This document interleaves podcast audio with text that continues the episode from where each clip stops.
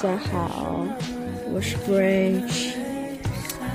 这一期节目呢，又回到了我的单口节目。然后单口节目的话，语速一般会慢一点，主要就给大家助助眠吧。当然，如果觉得语速太慢的话，大家也可以用倍速听啦。这个城市有着太多嗯，怎么说呢？二零二三年确实已经完完全全过去了，大家也有都在回顾过去啊、复盘啊、盘点啊，然后再展望一下二零二四年。当然，就算我们不做这些复盘和盘点，我们日常使用的 App 们也都会帮我们做这件事情。那我今年各大 App 给我做的年度总结里，变化最大的就是航旅纵横了，因为去年我一趟都呃，应该说是前年，就是二零二二年的时候，我一趟都没有飞过，因为当时因为疫情的原因，就是完全不能离开本地嘛。然后今年就终于有机会开始到处出去玩。然后别的 app 的总结好像，当然小宇宙肯定是，嗯，也是一个新的开始，就是有了我当主播的数据，所以就是我的小破台虽然才刚刚起步，但是就真的也非常感谢我所有所有的为数不多的听众们，嗯。那么，二零二三年呢，其实也确实是很值得纪念的一年吧。本来是口罩之后的第一年，然后我记得刚开始的时候，就是大概在二二年十二月刚刚宣布放开嘛。那到了跨年之后，二三年，大家那个时候就大概在一月或者是整个 Q 一一季度的时候，我感觉各行各业其实都挺充满希望的，就觉得春天应该是快来了。就大家肯定会觉得，哎呀，消费肯定会回暖呀，然后经济应该会慢慢的复苏，然后就业市场肯定也会好转，甚至当时可能什么 A 股市场，大家都是充满希望的。不过就过完 Q 一之后呢，大家就慢慢有意识到，哎，事情好像没那么简单。好像一切并没有像我们期待的那样，就是逐步复苏了。当然是有复苏的，但是可能没有我们预期的那么好。虽然我们看到了到处都是，比如说出门去报复性旅行的人啊，然后报复性看演唱会的人，但是其实各类的数据都没有像我们预期的那样好转。嗯，不过二零二三年比二零二二年充满生机活力，我觉得这个肯定是毋庸置疑的。毕竟就是大家的活动半径确实扩大了不少嘛。我是觉得只要能出门，能在路上，能和不同的人，或者说尽可能多的能和不同的人进行交互。我觉得就会更好的，可能因为我是艺人吧，就是我喜欢，我比较喜欢没有天花板的地方，喜欢大自然，然后也喜欢和，就是会从和不同的人的交互当中汲取能量。嗯，然后今年跨年的朋友圈的总结，我感觉也有比之前的好像更精彩了。就十二月三十一号那天，从傍晚开始吧，我感觉我的朋友圈就异常的热闹，有写小作文、小总结的，然后有发那种一年的 highlights 的一些照片的集合的。照片肯定是更加丰富多彩了。年度总结的文字，我也感觉到是更加的鲜活了。而且由于二零二三年可能没有大家一开始想的那么那么好，所以就其实大家对于这一年已经过去，也挺挺开心的。咱就是说，就觉得，嗯，二零二三赶紧拜拜吧。嗯，但是总的来说呢，大家也都有写到，还是会对二零二四年保持期待的。就不管大环境怎么样，我觉得保持这个新的期待和乐观的心态，总归是正确的。那又到新的一年呢，除了这个回顾过去，那肯定也会。开始展望一下未来，对吧？那展望未来的时候，不免也会有一些焦虑，尤其是这个每一次翻年的时候，就尤其是父母就会自动的给你的年龄加上一岁，就哎呀，你这个。又翻年了，你又是多少岁啦？怎么还没有结婚啊？怎么还没有找对象啊？等等，这一系列的话就来了。嗯，而且当然，大家的心里也会自动给自己的年龄加上一岁嘛。呃，虽然我这种生日在年底的人可能 不不太愿意加，我一定要等到生日过了那一天过了之后才会给自己加一岁。不过确实，这个新的一年会觉得又长了一岁。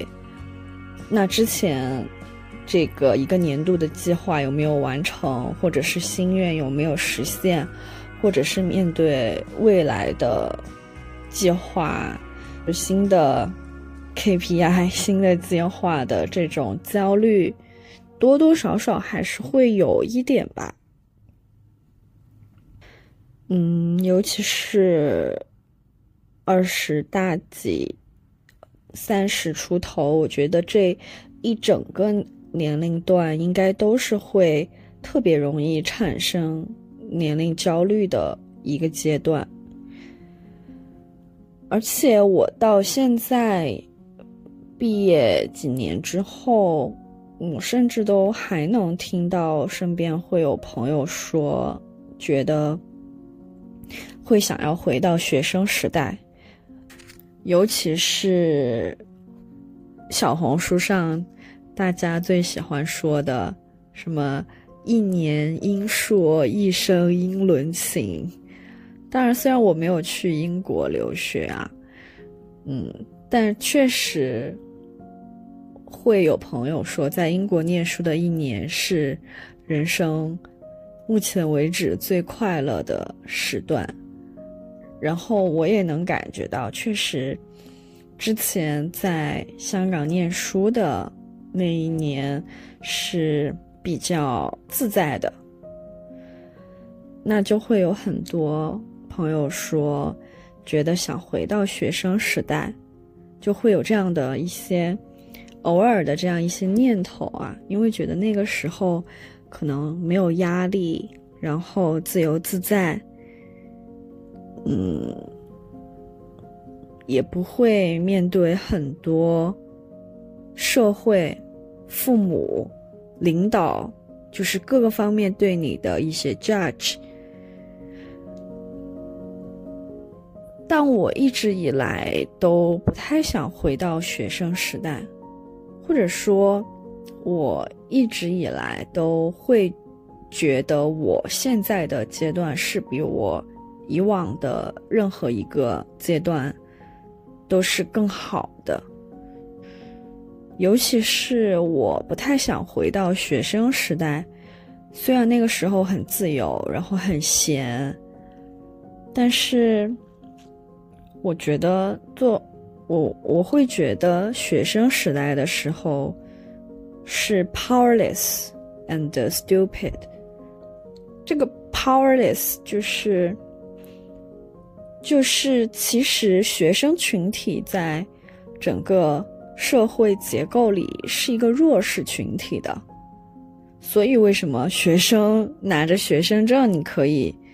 在景点打折，然后学生证会有很多的优惠，是因为就是知道学生没有自己独立的经济来源，然后在经济能力方面是弱势的，在社会话语权上是弱势的。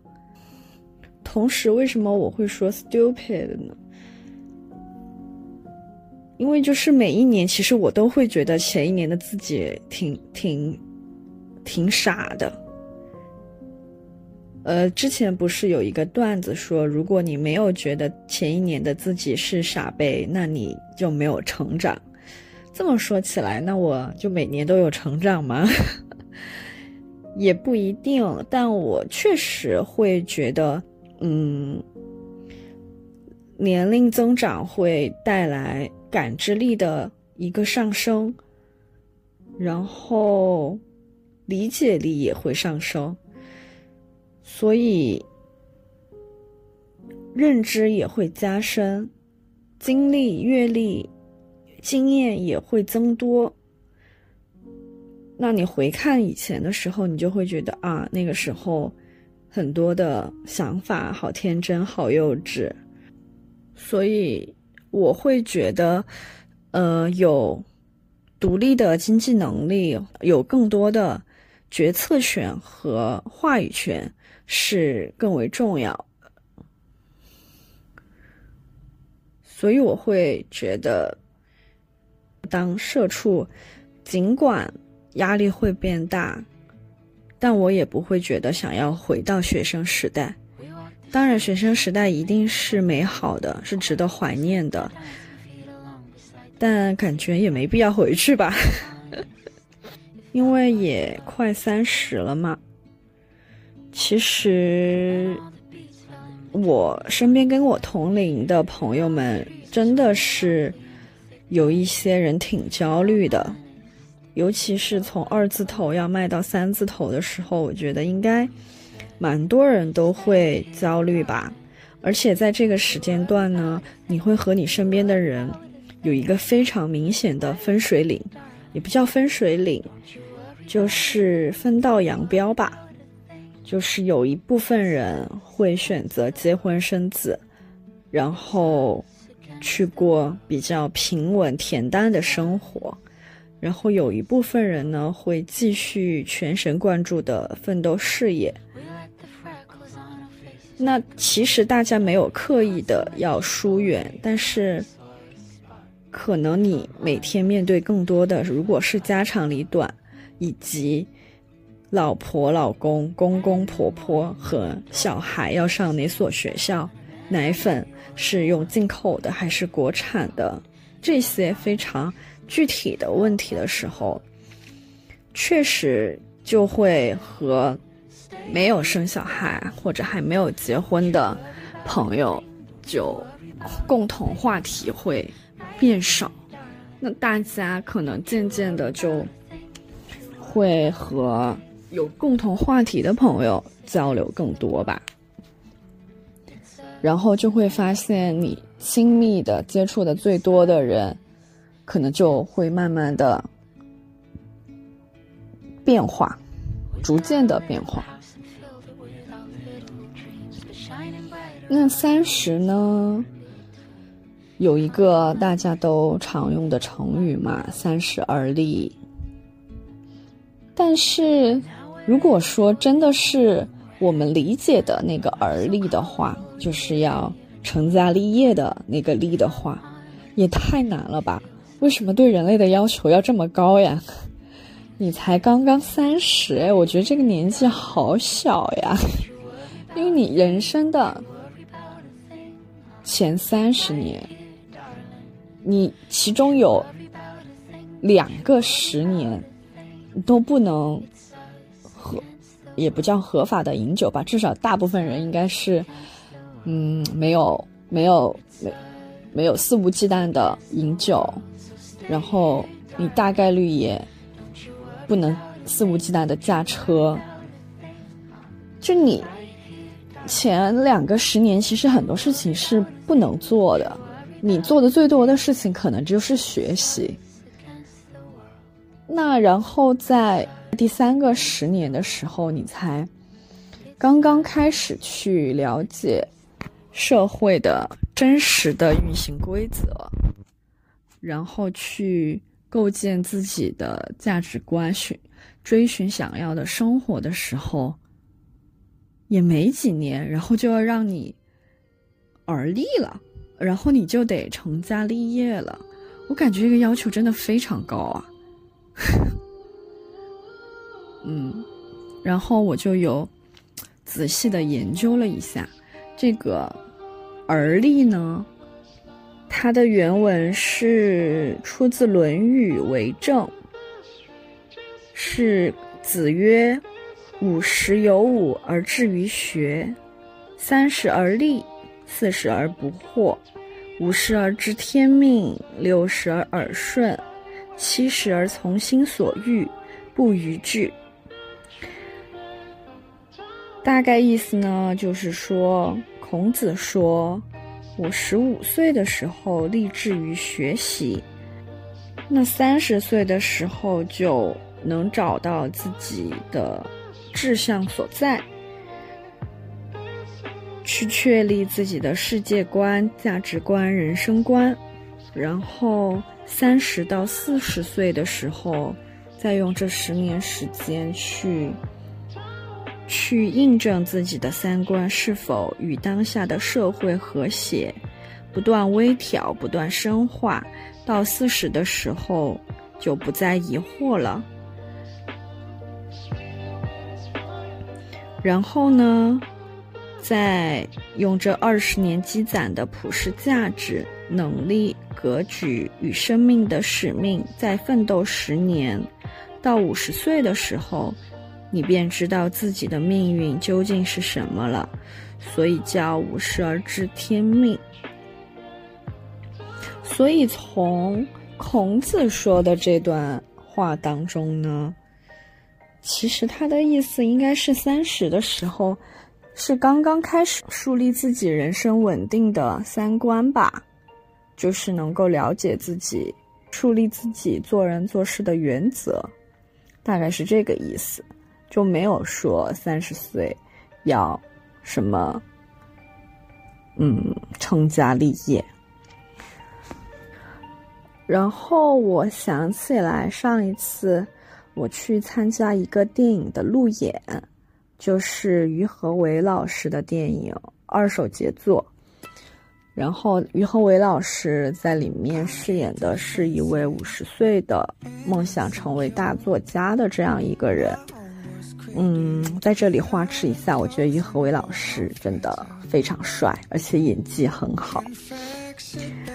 嗯，然后现场呢就有粉丝提问嘛，就问他说：“五十而知天命。”然后现实生活中呢，于老师也差不多是五十出头。粉丝就问他说：“您有感受到知天命吗？”于老师就回答说：“虽然他已经五十了，但他觉得自己才刚刚而立，就是因为他觉得现代人都很年轻嘛。就古古代的人，因为平均寿命其实是比较短的，你大概活到五十算就是很长寿的人。但是现代人五十岁的时候，其实还非常年轻。他说他觉得自己还挺年富力强的，所以他觉得应该改为五十而立。当时就全场鼓掌，说：“是的，没错。”而且五十岁也确实是一个很年轻的阶段。就是在有一本畅销书叫做《远见》，然后副标题是如何规划职业生涯三大阶段。就这本书里面呢，就有写到，在四十岁之后能赚到的个人财富百分比是多少？大部分人估计呢是百分之六十。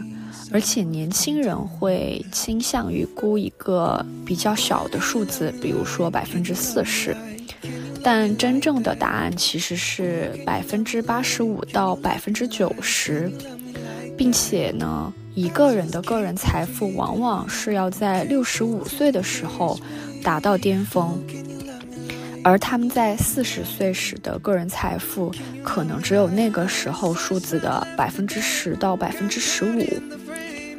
所以呢，于和伟老师说五十岁还很年轻，也确实很年轻啊。就可能大部分人的个人财富是要到六十五的时候到达巅峰，那也就是还有十五年左右的时间。嗯，而且呢，现在的三十岁，因为我也快到三十，我是感觉，嗯。三十挺像十八岁的，当然不是说真正的我们刚满十八岁那个时候还是个学生的样子啊。嗯，就是他挺像一个真正的成年的，可能到了这个年龄段，你才会觉得更了解自己。嗯，同时你也不再像学生时代那么弱小了。所以我觉得三十挺好的。嗯，在这里呢，我也想给大家分享一下上野千鹤子老师在他的一本新书里面，叫做《上野千鹤子的午后时光》，里面有写这样一段话。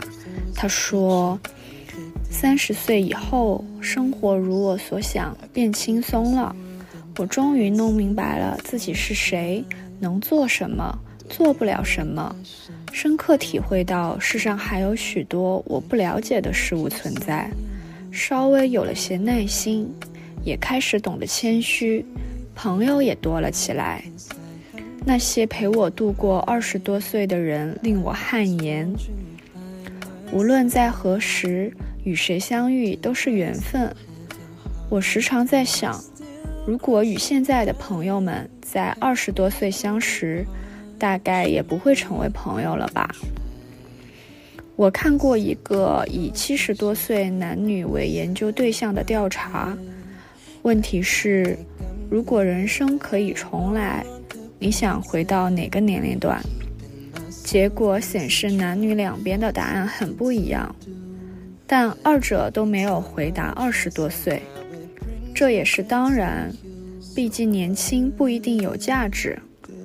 男性之中回答五十多岁的人最多，女性的答案则集中在三十多岁。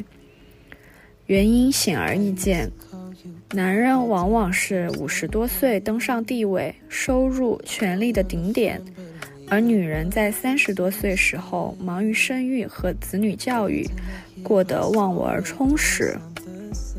对不生孩子的女人来说，三十多岁是体力、智力、气力取得平衡、个人状态最佳的年龄段。二十多岁那些看似无用的彷徨经历，在此时都能得到运用。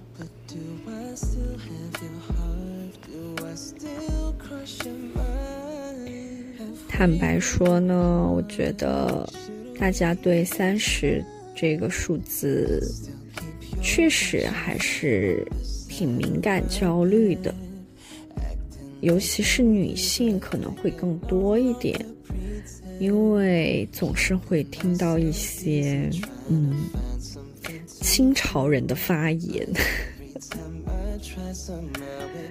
就是会有一些清朝人说，嗯，男人越老越值钱，然后女生就会越来越不值钱。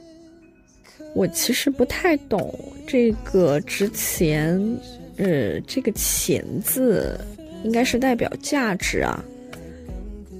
那评判男性越老越值钱的价值标准的话，应该是说男性的经济实力和社会地位是随着年龄增加而递增的吧，而女性的审美价值和生育价值随着年龄的增加而递减。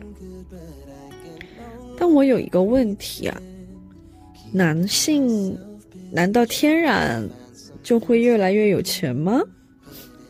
难道男性长了年纪就会长资产吗？这个不是一个线性关系吧？而且，就算他曾经有这个经济实力了，那也可能创业失败吧，还可能家道中落呢。呃。当然，我没有乌鸦嘴的意思，我只是说存在这个客观的可能性。而女性，女性的价值难道就只有审美价值和生育价值吗？女性也可以赚钱啊，而且女性的审美价值也不一定是递减的吧。我是能真实感受到每个年龄阶段的女性都有独特的美的。嗯，话又说回来，年轻的当然谁不喜欢呢？女性也会喜欢年轻的男性啊。所以这句比较清朝的话，我一直也不太懂他的逻辑。我想起来。之前在刘亦菲的那个剧里面，有风吹过的地方，嗯，就她和李现扮演的那个角色有一个对话嘛，就是李现问他说：“嗯，你收拾一下也是板扎的大美女。”你找一个有钱、条件好的对象应该不成问题。呃，为什么到现在还单身呢？刘亦菲就回答说：“嗯，我图人家有钱，人家图我大美女。那再过几年，我还是大美女，人家还有钱吗？”我当时听到的时候就一个 笑死。其实前面的那句话，嗯，评判体系太过于单一了，其实对男性和女性都不太公平。而且男性和女性其实都一样啊，都会老的，人都会老。那没活过二十五的人叫夭折，好吧？所以，嗯，确实。这句话，我觉个人认为逻辑上不太成立。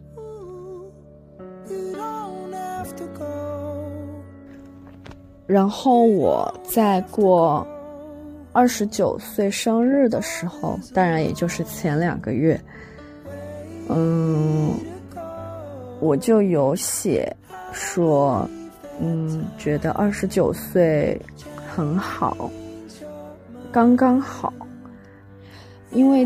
大概在你刚毕业不久，二五、二六、二七，甚至二八吧，都会一直有人跟你说你现在是最好的年龄。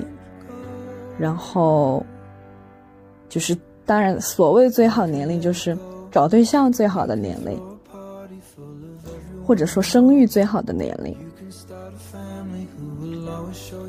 但就像大家说的，这个年龄干啥都是最好的呀。我去捡垃圾也是捡的最多的年龄啊。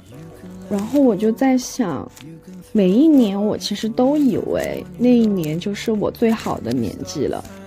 但是当我又长一岁的时候，我才会发现，No，我每一岁，我每一年都可以更好，甚至越来越好。所以，我其实甚至对我三十三十以后、四十五十每一个十年，我都挺期待的。我就很想知道那个时候的自己是什么样子的。所以，我其实真的不太特别有年龄焦虑，因为我觉得每个阶段都有每个阶段不同的风景，挺好的。而且最近两年有真的比较深的感受到，随着这个年龄增长，认知和感受力真的有在提升。以前有时候看一些作品啊、电影或者书，还是会觉得有一点晦涩难懂，或者是对他的感受没有那么深刻。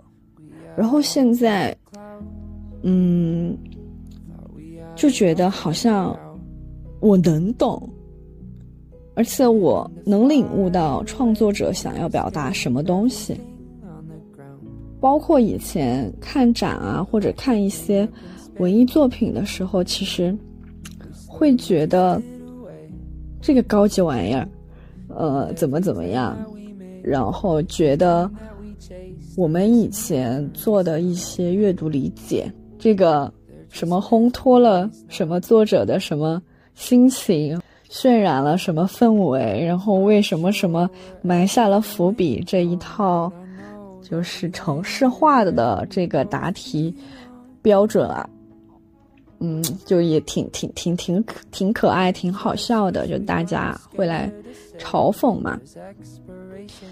但后来再看一些作品的时候，就渐渐能感受到更多，会觉得啊，可能作者真的就是想表达这个东西。我们上语文课不是会学史铁生的作品吗？然后还有朱自清的作品，就他的散文，就是朱自清写父亲的背影嘛。然后还有史铁生写送给母亲的秋天的怀念，这两篇文章，我以前真的不太有特别的感觉的。我觉得他的文字很美，但后来随着年龄增长，我再。回过头去读的时候，甚至会落泪。就是我觉得它很美，而且我觉得它的字里行间里，真的能感受到作者想要表达的那种情绪和心情。然后今年呃，去年八月的时候，我去看了一部电影，是我二三年最喜欢的一部电影。叫《野蛮人入侵》，就它的内容讲的大概就是人如何去探寻自我的相关的一些探索吧。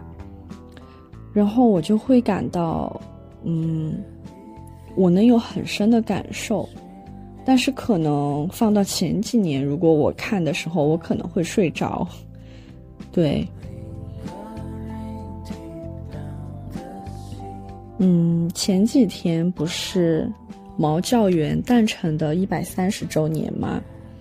正好我就想起来，教员在《实践论》，就我在看毛选的时候，当时就是有摘抄的一句话，他说：“嗯，感觉到了的东西，我们不能立刻理解它。”只有理解了的东西，才能更深刻的感觉它。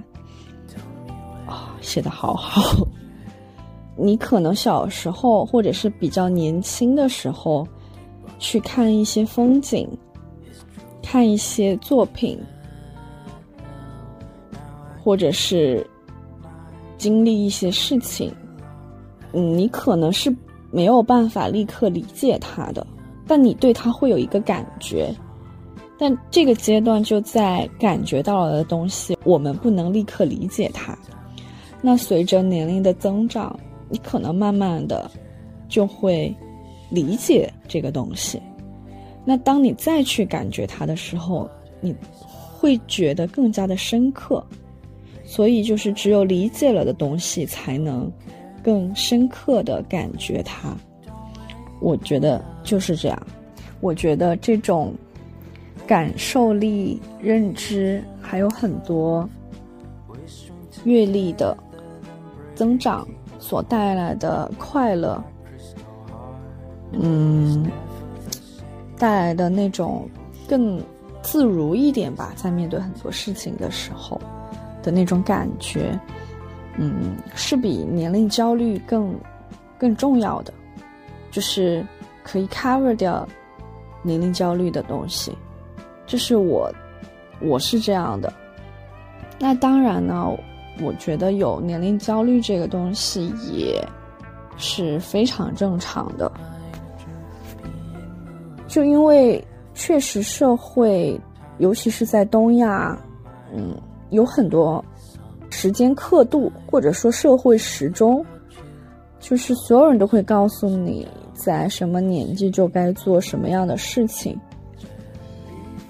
嗯，但我有时候会想，这个社会的时钟，或者这个时间的刻度，到底是谁做的呀？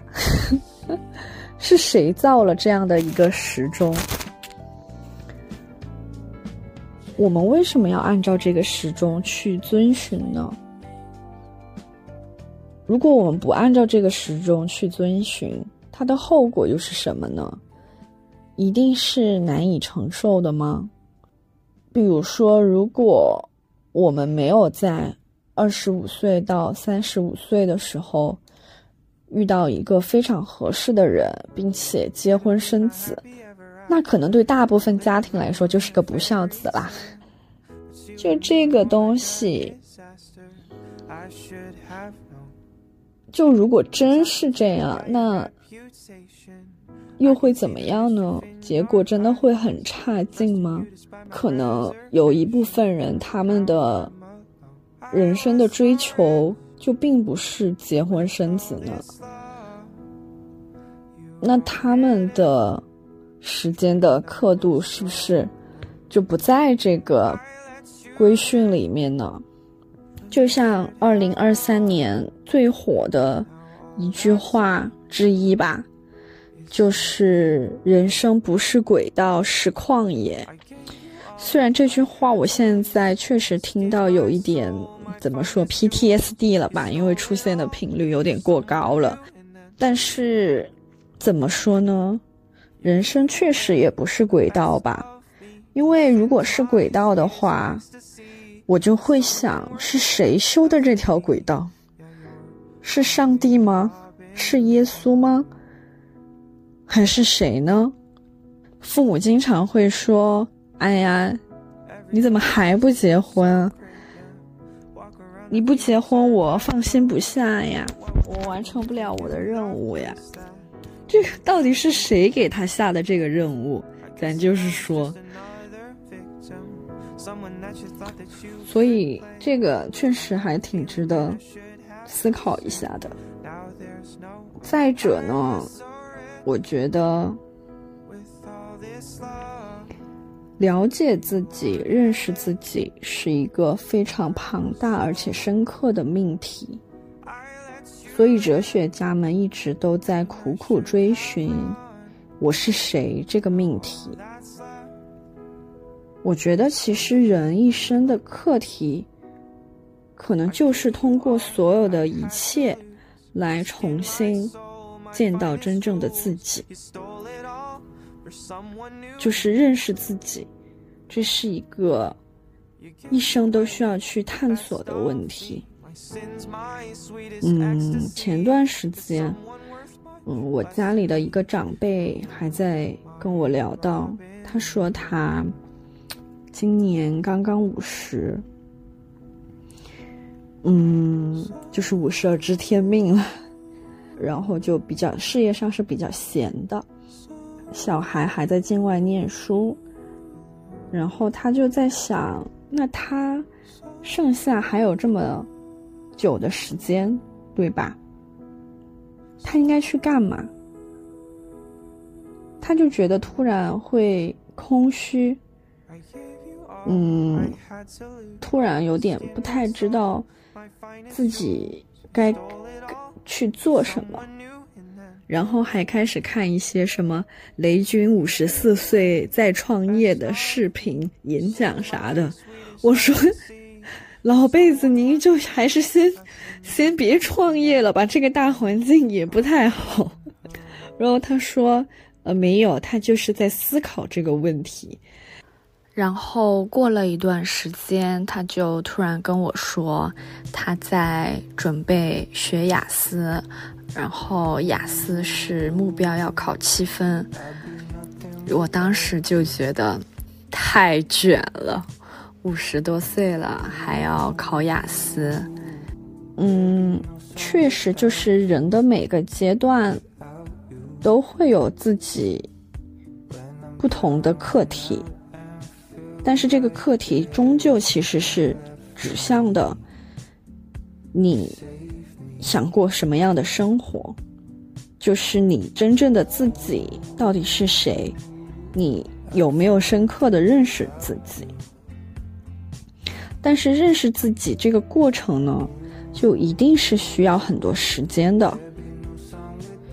所以，我对年龄增长的不焦虑，还在于这一点，就是我会觉得我花了更多的时间来认识自己了，因为可能有很多习惯和偏好是你很难改变的东西，就你从小就养成的，这个跟。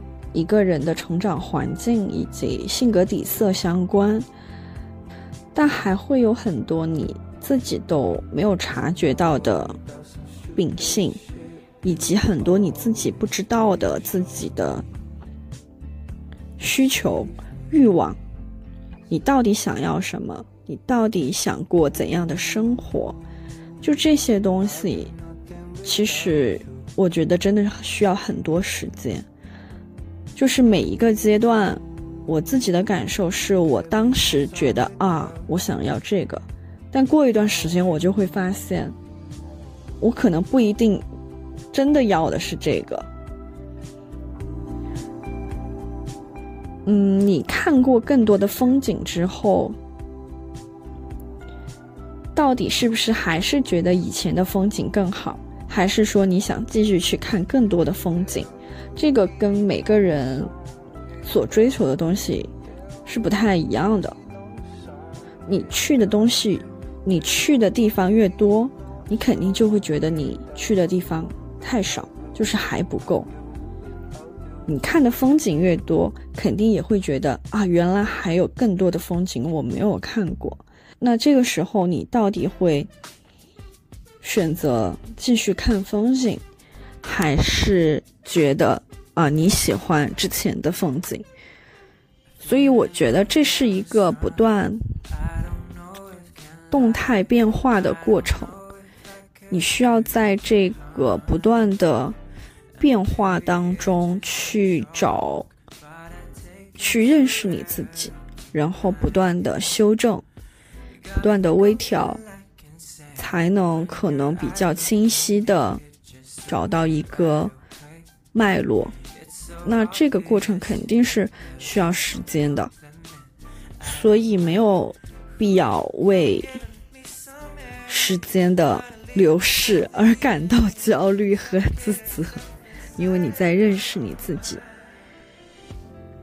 对，而且我觉得很多的焦虑其实是来自于你特别想要一个结果。或者说，你特别希望这个结果可以马上实现，但是其实二八定律来说的话，或你百分之八十时间所做的努力都不会马上得到结果，就可能只会有百分之二十的时间在出结果，你百分之八十的时间其实都在瞄准。百分之二十的时间才在设计甚至这百分之二十的设计的结果都不是你曾经想要的或者你以为的那个结果。所以，如果说心态放平一点的话，确实也没有必要特别的焦虑。尤其是当你想要过一个更尽兴的人生，我突然想起来，嗯，在有一个阿雅和周迅的节目里，叫《很高兴认识你》。当时好像是在讨论成熟这个话题，然后阿雅说：“我觉得我是到了二十八的时候才开始稍微觉得有一点成熟。”然后当时周迅，周迅应该是已经四十六岁，他又特别惊讶的接过了阿雅的话，说：“你这么早熟的吗？”我也就是去年才刚开始成熟吧，然后就觉得嗯真好，确实二十八岁的时候就成熟了，也也也太早熟了吧，嗯，年纪越大呢，嗯，我是觉得就可以活得越来越宽阔，嗯，这是我自己的感受。也是我觉得可能我不太有年龄焦虑这样的东西的原因吧。我不知道大家会不会真的有特别特别严重的年龄焦虑。嗯，以上的内容呢，就是我随便聊一聊我自己的一些。感受和想法吧，当然是希望大家都可以不再有年龄焦虑，或者是减轻一点年龄焦虑。嗯，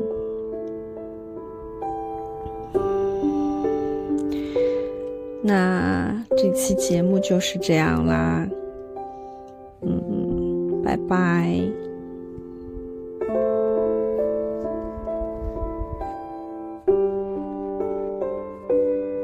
It's a long, long way to go. It's a long way down the road. I spent long,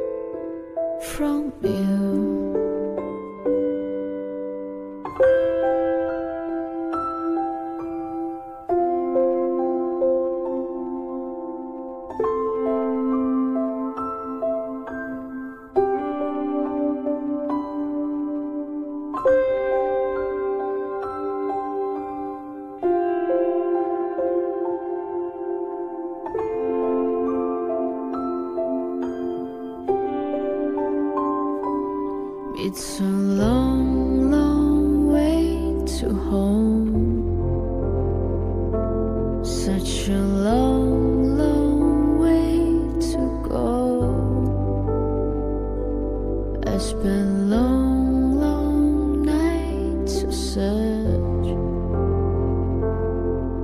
But how long will I return?